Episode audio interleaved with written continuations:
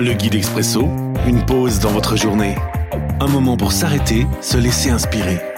Chaque jour, un court texte biblique, un commentaire et des pistes de réflexion.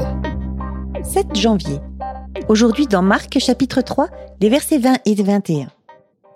Jésus revient à la maison.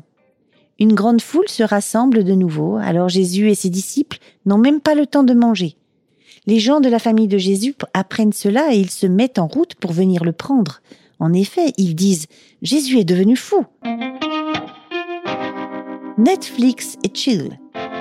Une réflexion d'Yves Boulondoué. Alors, quel est ton programme ce soir?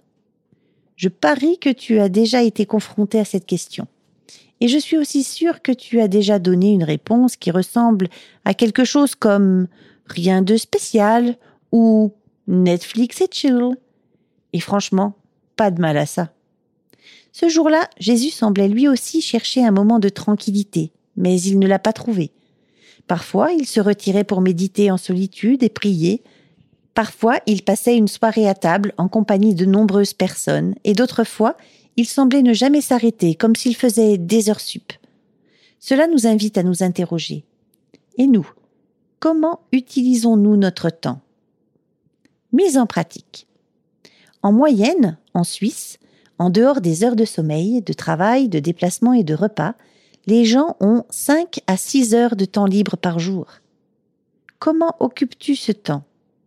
Et si tu demandais à Dieu son avis?